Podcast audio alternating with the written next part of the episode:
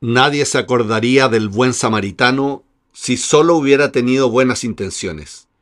También tenía dinero. Margaret Thatcher. Pero tú te has, pa- has pasado un programa político, ¿qué viene? Las noticias, los Oye. deportes. ¿Por, por qué Margaret Pero Thatcher? es buena frase esta de la Margaret Me Thatcher. parece terriblemente utilitarista, hegemónica, Lo imperialista. que pasa es que se cumplen 40 años de la Guerra de las Malvinas Ajá. en estas fechas. Ah, mira tú. Sí. Claro, en el 82. Exactamente. Ujú. Entonces, para eso hemos invitado a Daniel Calabrese para que nos cuente los intríngulis, porque él fue soldado en la Guerra de las Malvinas. Poeta soldado. Poeta soldado. Mira, este- No, pero hablar del imperialismo, po. Claro. por ¿Y eso qué llama- pasa? ¿Dónde están las Malvinas? Está, está frente a eh, la Patagonia Argentina. Mm. Sí. Y es una ciudad ahora. Es una ciudad inglesa, porque son además. islas inglesas. Sí, porque además hizo un plebiscito hace poco y el 99% Sí. casi decidió ser inglés. Claro. Obvio. ¿Por qué? Obvio. No. No, no lo digo racialmente, Eres- sino que lo digo porque ganan eh, en pounds. Veo que eres un vendido. Muy mal. Muy Bueno, mal. escuchemos entonces la entrevista que haremos al premiado Nobel alternativo Daniel ¿Y Calabrese escribió alguien hoy? y eh, nos escribió Mabel Palavicino con un muy buen poema. Excelente.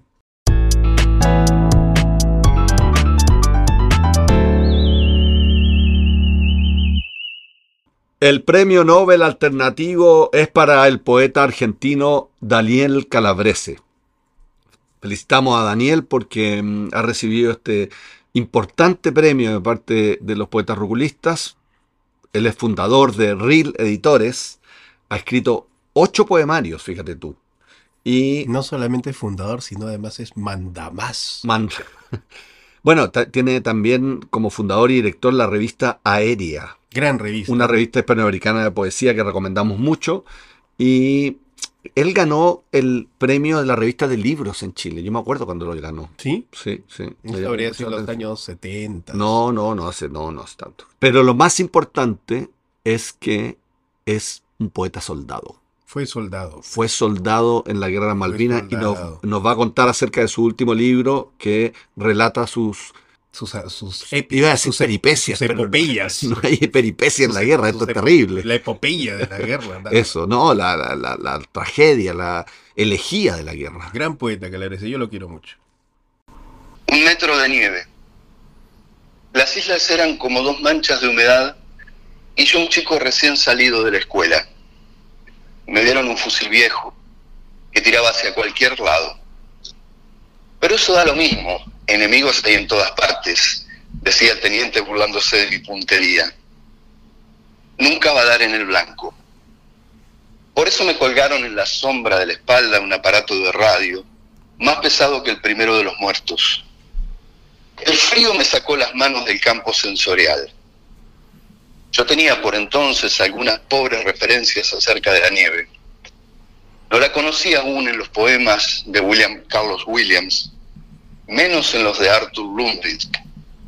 Aquella mañana había que salir de las carpas y meterse en los camiones, y salir de los camiones y meterse en un avión, y salir del avión y meterse en las trincheras, y salir de las trincheras, pero un metro de nieve lo impidió. Aquella mañana desperté adentro del blanco del ojo, donde pasaba un río de ladrones, como un rayo ciego apoderándose de todo. Desperté adentro de la luz que se devoraba los puentes, las carpas, los camiones, el avión, la interpretación de los diferentes, la teoría del desarrollo moral, las trincheras. Crucé el río de ladrones y desperté en la otra orilla, la orilla donde nadie se ahoga porque la nada es un lugar donde ya no respiran ni los vivos. Las islas eran como dos manchas que nunca me dejaron ver. ¿Qué tanto hay, hay, hay, hay de ese soldado en tu, en tu poesía, en este libro, Daniel? Eh, bueno, yo siempre eh, digo que es un poco difícil ponerse en los en la adolescencia, porque éramos Mm. chicos 19 recién años. Claro, entre eh, 18 cuando me reclutaron, 19 eh, cuando fue la, la guerra, ¿no? Eh, esto fue una aventura política de una dictadura. No fue por eso yo tengo algunos conceptos ahí que son un poquito complicados a veces de expresar, eh, porque siempre te los toman en términos políticos, y yo los, los digo desde, desde el cuero, ¿no? Desde el, desde el cuerpo de, de un chico de 18 años. Eh, esos no éramos héroes. Claro. Eh, no, no. La figura del héroe hay que repasarla, es otra. Es Eh, nosotros, Fue- éramos víctimas. víctimas. O sea, cuando te reclutan y te mandan a una operación política que tiene otro, otro, amén de que yo estoy eh, muy a favor del reclamo histórico de la descolonización de las islas Claro. y, y creo que eh, la soberanía debería ser argentina y que están ocupadas. Eso es una cosa. claro. Otra cosa es que ven, que manden un radiograma a tu casa para que te presentes en, en dos días en una guarnición militar, sin instrucción, eh, que te den un arma vieja y que te manden al frente. Que nunca creyeron que Inglaterra iba a venir tan al sur, Claro. al culo del mundo, a reclamar unas islas perdidas. Claro. Eh, pero bueno, fue parte de, de esa irresponsabilidad.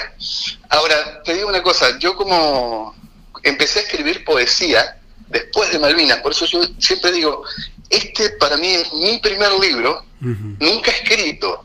Ujú. Intenté escribir varias veces, pero no, no lograba eso. Ahora cuando tú dices la, la madurez, claro, ha pasado muchísimos años, Ujú. y en este caso eh, yo no estoy escribiendo eh, un, un hecho histórico. Como eh, me gusta citar eh, a Frederick Prokofiev, Ujú. que mm, escribió el manuscrito de Missolonghi y tiene a Lord Byron como poeta, como personaje, digo. Y entonces eh, le hace decir a Lord Byron que el recuerdo, a, a los efectos literarios, el recuerdo es mucho más importante que la precisión histórica, ¿no? Claro, claro que sí. Entonces, claro, es mi- digamos que mi primer y último libro sería, último por el más reciente. Claro. Eh, y tiene, se llama Compás de Espera porque hay dos, dos esperas ahí. Esa larga espera para poder escribir, eh, para poder terminarlo, porque cada vez que lo abordaba, no sé, entraba en, eh, en dimensiones que requerían estar más tiempo adentro y, y bueno, la- uno también vive. Y también con paz de espera por otro hecho fortuito, que un poco está contado ahí, es en ese poema cuando habla de que un metro de nieve lo impidió. Eh, yo nunca entré, nunca combatí, nunca disparé un solo tiro, en la- porque siempre pasaba algo fortuito, que cuando nos enviaban al, al frente de batalla, por ejemplo, una tormenta de nieve bloqueó el aeropuerto donde despegaban los aviones Hércules y no pude ir. Eh, luego, no sé, en, en otro momento se cortó el puente aéreo porque los ingleses ganaron una batalla. Eh, en otro momento, eh, el primer contingente que llega desembarca con tanques y esos tanques ya había empezado a llover en, en el- en el invierno casi en, en el sur y se hundían, otro error de cálculo gigantesco ¿no? de los estrategas, se hundían en el suelo barroso de las islas. Entonces, como yo era de una división de tanques, también abortaron eso. Y finalmente, fíjate lo que son las cosas, Pinochet, otro dictador que estaba de este lado de la cordillera, Amigo de los Eh, ingleses. claro, y, y, eh, bueno, enemigo del, del dictador de turno que fuera en Argentina, Claro. Argentina tenía, eh, no sé, la cantidad de miles de hombres en el sur, y entonces eh, empezó a movilizar su ejército por las dudas, porque un par de años antes eh, habían tenido un conflicto, en el 78 en realidad, habían tenido un conflicto que casi llega a la guerra también entre. Chile y Argentina, también por unas islas en el sur. Y, y al- entonces a, a mí me mandan hacia adentro luego, fue la, la cuarta o quinta eh, misión abortada de ir a- al frente de combate, luego me mandan hacia adentro del continente a defender algunas posiciones imaginarias en el caso de que, de que Chile se metiera en el conflicto.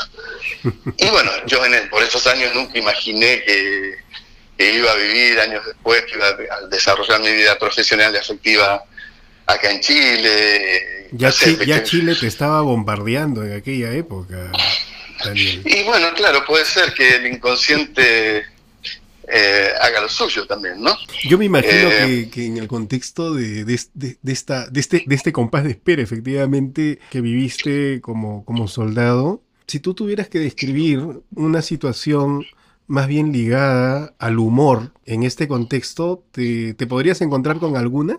Sí, bueno, es difícil porque, pero igual uno siempre tienes esa y, y, bueno, estás o todo el día pensando en el sexo eh, o todo el día o riéndote o la risa, ¿no? No es, no es lo normal que te hagan pensar en la muerte. Claro. Entonces sí, siempre se producían eh, ciertas cosas. Recuerdo que una vez estábamos muertos de hambre, pero así que, que te cruje el, el, estómago. Y entonces nos escapamos a la noche porque los oficiales sí que tenían comida y de la buena. Ah, Entonces, entonces eh, tanto es así que les traían una, unas pastas, creo que eh, ravioles, y, y de- desde un pueblo. Eh, les cocinaban para los oficiales, ¿no? Y nosotros los, los reclutas estábamos, nos habían dado lo que había, viste, un pedazo de pan con mate cocido. Y entonces nos escapamos de noche porque botaban todo, todo lo que les sobraban de las bandejas, los botaban en unos tambores. O sea, fuimos a comer de la basura. ah, Entonces, fue, eh, nos habían enseñado eh, esto de, de arrastrarse con los codos, ¿no? Entonces, con un amigo eh, hicimos un buen trecho arrastrándonos para que no nos vea el, el guardia. mm, Llegamos a la basura y, y comimos con las manos, de, de la comida con las manos, ¿no? De- o sea, de lo que habían botado después de la cena. sí. Y al volver, eh, yo sentí un olor horrible. Digo, ¿qué mierda pasa? Y, y- y me había, no sé, a alguien se le había ocurrido defecar afuera. Y, y pasé arrastrándome. O sea, la aventura unos ravioles, los más exquisitos de la vida, se convirtieron en, en que tuve que pasar la noche en vela limpiando el, el uniforme. Entonces, y así como, como esas, bueno, siempre pasan cosas cuando hay mucha gente joven junta, ¿no? A pesar de que capaz que al otro día te dicen que te, tienes que ir a cagarte a tiro con quién sabe quién, ¿no? ¿Crees Ah, que, no. ¿Crees que haber sido soldado te ha hecho el buen poeta que, que eres? Porque bueno, la gente que nos escucha de repente no lo sabe, pero te has ganado un montón de, de reconocimientos, ¿no? ¿Qué piensas Claro, de eh, eso? un amigo mío me decía que ir a escribir poesía a Chile era como venderles refrigeradores a los esquimales, ¿no? Y- Pero es que Y sí. entonces- pero después remataba diciendo, si todo el mundo sabe que en el Polo Norte no hay electricidad.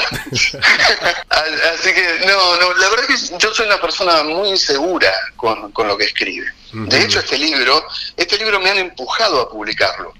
Eh, per- personas de confianza que lo han leído, eh, Eleonora principalmente, eh, y, y varias personas más que, que, que pudieron tomar contacto con unos poemas me decían, tienes que publicar eso, tienes que publicar eso.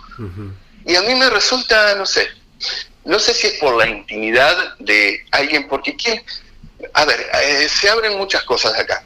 Yo tengo la sensación siempre de ser el mismo, y eso es lo que me ha empujado a ciertas lecturas místicas o de la tradición hermética y demás que reafirman esa condición de que uno no es el cuerpo y tampoco uno es la mente. Mm, Eh, entonces, de- de acu- así como te puedes ver y, to- y tomar conciencia sobre tu cuerpo, también puedes ver mente y tomar conciencia sobre ella. Eh, yo cuando era muy chiquitito, en mi casa tenía el miedo de que yo fuera autista, aunque no, no sé si se describía en ese momento el síndrome como tal, pero, pero tenía, entraba en unos pozos de, de ausencia, ¿no? De silencio, y, y yo me doy cuenta que es la misma sensación que tengo cuando escribo poesía. Siempre. Y, la- y sentía ser el mismo, ten- tener la conciencia de ser el mismo en, toda, en todo momento, a pesar de los cambios evidentes, ¿no? Eh, y, y claro, eh, recuerdo que, no sé, mi hermana me llevaba, eh, me sentaban en un árbol, eh, en el tronco de un árbol para ver pasar los pájaros y con esas distracciones yo podía tomar la leche. Si no, no me alimentaba, no, no comía, no tenía el hambre voraz Mira. que tengo ahora.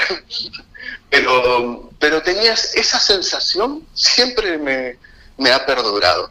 Entonces, claro, yo no sé si, eh, si eso es una condición para el tipo de poesía, porque viendo, viendo lo que se ha escrito eh, sobre algunas, algunos libros míos, coinciden en algo como un- siempre como en una niebla, en una realidad desplazada, apenas desplazada, o en una extrañeza, ¿no? Mm. Poesía, eh, justamente este libro que te comentaba en Italia, tiene prólogo de Jorge Bocanera y se afirma en eso, como en una poesía de la extrañeza.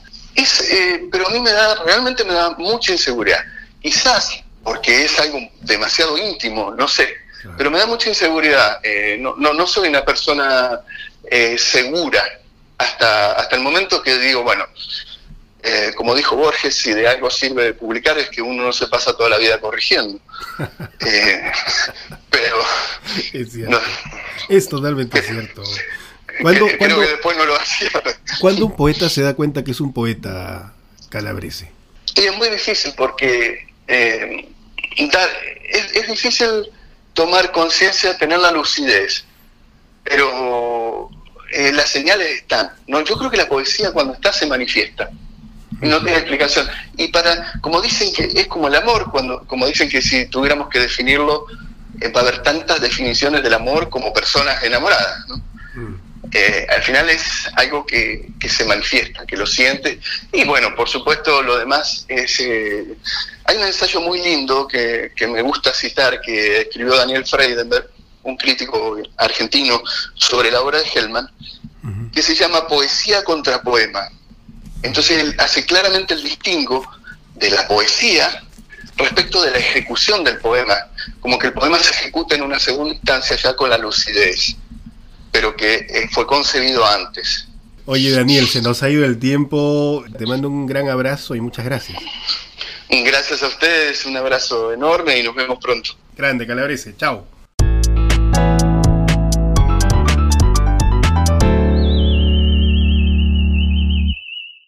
Abrimos nuestra sección Poesía sin vergüenza y quiero decir que mm, en esta ocasión nos ha escrito Mabel Palavicino, y ella se ha dirigido directamente a la entropía tutelar. Por eso lo hace cosas. Sí, sí, porque le habló a la entropía tutelar, no le habló a los roculistas. Y eh, nos envía este poema que se llama Poetas Analfabetas. Ella es artista visual. Viste que hay una exposición de Mabel en, la Galería del Bosque. Ah, mira, mira, sí. Se llama Rayas su exposición. Ah, o sea, eh, es una persona conocida. Conocidísima, pues. Conocidísima. Muy bien. Escuchemos su poema. Las poetas analfabetas sacuden sus ropas al mismo tiempo y seguido, ocultan con sus calcetas de la anilla fina el espolón de sus piernas. Son como que el tehues. Sus casas tienen petroglifos con procesiones de bestias cachudas y runas que las poetas analfabetas no entienden, pero habitan doblemente. Sus poemas los siembran en el humedal, donde empollan sus huevos llenos de letras amarillas. Qué buen poema. Es muy apretado, sucinto, no sobra nada. Eh, las palabras muy bien puestas. ¿Cómo se agradece eso, no? Cuando tú en pocas no tiene ni... versos puedes decir mucho. No tiene ningún ripio, la verdad. No hay ripio. Sí, sí. Yo, a mí me cuesta algunos cortes de versos que hace, pero como pone algunos encabalgamientos que dificultan la lectura y que quizá pone silencios que ella quiere poner en lugares inesperados, pero, pero está muy bueno el poema. La ¿Qué, gran... ¿Qué tiene que ver con los caballos eso? Encabalgamiento es un recurso en el que tú cortas el verso inesperadamente en un lugar. Ah, no tiene que ver con cabalgar. No, por ejemplo, cuando dicen, pone un verso largo, y runas que las poetas analfabetas no entienden, coma, pero habitan, y ahí corta el verso doblemente. ¿Qué son las poetas analfabetas en el poema? Ese, ese es el gran... Qué eh, imagen esa, ¿no? Sí, Sí. Está lleno de imágenes. Sí, sí, pero ¿qué son las poetas analfabetas? Ese es como el enigma del poema. Y me encanta que lo compara con los queltehues. Los queltehues son estas aves que empollan en el piso y que hacen mucho ruido cuando uno se acerca. ¿Te ha pasado caminando por el campo que, que cuando uno se acerca a un nido de queltehue, empiezan los queltehues a gritar? O sea, si fuera chileno... Y después te atacan. Podría haberme dado cuenta, pero no, no. Bueno, pero si debe haber que el en Perú también, pues. Yo no soy peruano, tampoco. bueno, las mujeres analfabetas son como que el tehues. Y sus poemas los siembran en el humedal donde empollan sus huevos llenos de letras amarillas. Claro. Qué lindo, claro, ¿no? Que está muy bonito. Y justamente tiene que ver con los po, y con esto de cuidar los pollos, pero, pe- pero atacar Sé- también. yo sé una cosa además que tú no Es sabes. que- Tengo información extra. A ver, ah, Esto podría ser perfectamente una ilustración, podría ser un dibujo. como ella es artista visual, claro, es dibujante. Y es muy probable que esto se refiera a, a una historia que parte de la imagen. Ah, mira, como que está describiendo una, una pintura. Yo creo que un poco más que la descripción, sino que es, em, tiene un poco como la, la génesis de, de- del poema puede estar en una imagen. Ah, mira, mira. Entonces, eso, eso- tiene un nombre, epi- eh, éxfrasis. Éxfrasis es hacer un poema desde una pintura. No, no, no, nada de drogas. Ya, oye, Nada pero esto es información privilegiada. Le pedimos disculpas al público. Pueden mandar eh, Sí, pero poemas aunque no nos Está conozcan. bien, pero es que Está tú, bien. tú complicas las cosas diciendo éxtasis, eh, Éxfrasis. ca- ca- cabalgan, cabalgando. cabalgamiento, no, pero si tenemos una labor educativa. ¿Quién tiene labor educativa? Yo ni siquiera he terminado el colegio. Edúcame a mí primero. Ya. Muchas Ya, gracias. Mabel. Excelente poema, realmente muy bueno. Te mandamos muchos saludos. Y animamos a toda la gente que por favor, por favor, vamos a empezar a pagar como mil pesos por poema que mande. para que nos manden poemas. Ya. Poetasregulistas.gmail.com o palabradepoeta.com.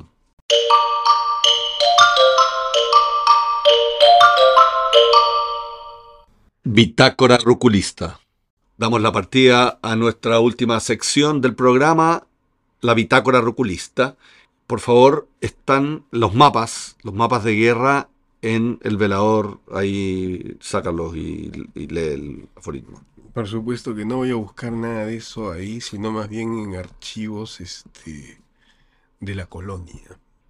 Chicos de la colonia. Mira, a ver qué te parece este, si Ya. estás de acuerdo o no. Dice, Ya. el ruculismo coloniza imperios que no ofrecen resistencia. El ruculismo coloniza imperios que no ofrecen resistencia. No entiendo nada. No, no sé. No sé qué escribiste. ¿Qué, qué imperio no ofrece resistencia nunca en la vida? Todos los imperios ofrecen resistencia. Así es. Ya. Entonces, los que no, Esos son víctimas del ruculismo. Y son víctimas no solo del ruculismo, ¿no? sino de una serie de, de otros imperios, de otras fuerzas políticas, geopolíticas que terminan como invadiendo, pues. O sea, tú comparas el ruculismo con el colonialismo y el ruculismo escrito con el eso. imperialismo. Yo no he escrito Ah, ahora, pero, inocente. pero, pero sí, creo que sí. Oye, ah, sí. O sea, somos unos colonialistas poéticos. Totalmente, pues, ¿no? Queremos, Totalmente. queremos poseer a nuestras víctimas. Así es. Que nos siguen. que, que, que- tengan nuestra cultura, que escriban como los ruculistas, Así que es. piensen como los ruculistas. Así es. Si Sí. no, ¿para qué haces un movimiento? Es verdad, es verdad, para colonizar, para hacer un Así imperio. es, ¿no? Ya, pero qui- quizás dentro del ruculismo justamente va a existir la resistencia, Esa resistencia es como la fundamental. guerra de las Malvinas. ¿Sabes que muchos soldados que iban así tipo calabrese se Ya. enteraban recién en el barco que se iban iban a una guerra, No, pensaban tremendo. que iban a practicar? Sí, no, tremendo. Pero ¿Cómo, cómo impacta eso en el arte y en la cultura, en la poesía particularmente? Tú que lo sabes todo. es que, no, es que lo que pasa es que me parece interesante. Ahora entiendo tu aforismo ruculista, como de alguna manera hay corrientes culturales, poéticas, que influyen y van colonizando sí. a, a- a los nuevos escritores, a las nuevas tendencias, y hay que de alguna manera organizar también una resistencia, Sí, pues. para pues, no dejarse dominar por esas modas Claro, culturales. claro, somos, y son influencias que a veces pasan muy desapercibidas. Por ejemplo, en el caso de Chile, Ya. pasó mucho con la literatura francesa. Es Exacto. terriblemente afrancesada. Sí, po, y yo te ¿No? diría que hoy en día hay una moda de la literatura norteamericana. Muchísima, una Sí. influencia así brutal, ¿no? Sí. Cierto No sé. simplismo, eh, eh, cierto Claro, pragmatismo lo narrativo. americano, sí, lo narrativo, Claro, exactamente. y esa es la, la- la- la clave del éxito, ¿no? Y eso se ve refrentado además con las editoriales que publican este, libros fáciles, o sea, publican libros, las editoriales de narrativa sobre todo, Sí, publican libros para gente que no lee. sí, Sí, es verdad. ¿Cómo puede ser? Eso es como si las viñas fabricaran vino para la gente que no sabe vinos, que no toma vino. ¿Cómo va a ser eso? No, pues porque va a ser un bestseller. Mira, pasó también en China, ¿no? Ya. China tiene mucho de este imperialismo muy marcado, histórico. Y hay un poeta que yo les recomiendo mucho, Ya. este, que es así lo máximo en China, se llama Bei Dao. Bei Dao. Es actual.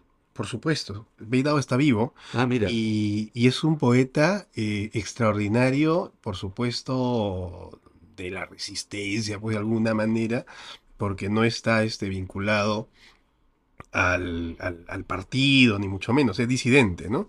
Pero estuvo viviendo mucho tiempo en Hong Kong, que también fue colonia británica, tal ahora cual. volvió a China Claro, exacto. con la ilusión de que se iban a respetar muchos derechos británicos. No es así. No sé qué otro ejemplo tendrías. Eh, con los chinos también pasa, por ejemplo, con el sistema de trenes que instalan en un montón de países de África. Bueno, Etiopía. Hoy en ejemplo. día, eh, bueno, sí, pues hay una forma de colonialismo económico. Hoy en día China está eh, dominando la inversión. Es el primer inversionista en Chile. Y a veces Es es- el primer destino de nuestras exportaciones. es- y por, por lo que veo, o sea, todos tus lápices, plumas, Todo, todo se hace en China. tu ropa, todo. No, pero tú tienes, tiendes a China, tienes una.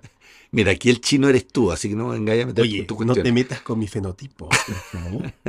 Oye, oye, pero me parece interesante como este develamiento que hemos hecho y queremos decirle a la gente que queremos colonizarla, que Y- queremos que sean ruculistas, que sean parte de este movimiento. Y que es importante además también la colonización por la vuelta de tuerca que se Ya, puede darle, ya. la otra cara de la moneda, Ya, que es, miren también hacia adentro, ¿no? ¿Qué es lo que pasa adentro? O sea, las culturas originarias, por ejemplo, ¿no? De cada país, ¿no? Mi- mirar las cosas Es que una- hay. sí, exacto. Es una forma de valorar otros tipos de cultura y no solo la cultura hegemónica, invasora, la cultura que llega desde fuera, Claro. Eh, exacto, sino la propia cultura. Por eso me parece interesante la segunda parte implícita del aforismo, que es la resistencia. Así O es. sea, si nosotros queremos hacerte ruculista, tú niégate al ruculismo, porque eso además es ruculista. Yo una vez pues viajaba en, O sea, no puedes escaparte del en mis ruculismo. muchos viajes de, de, forjaci- de formación, estaba por Marruecos Ya, Y yo pensé, pues, con mucha ilusión que era un país árabe, ¿no? Entonces, árabe para acá. Yo me creía un árabe. ya. Y cuando en- llegué al Valle de las Rosas, me di cuenta que los colonialistas eran los árabes. Sí. Y, y, lo- y- y ahí los originarios, los que estaban en la resistencia, eran los tuareg, mal llamados bereberes. Ah. Entonces ahí me volví berebere, pero eso será motivo de otro capítulo. Muy bien.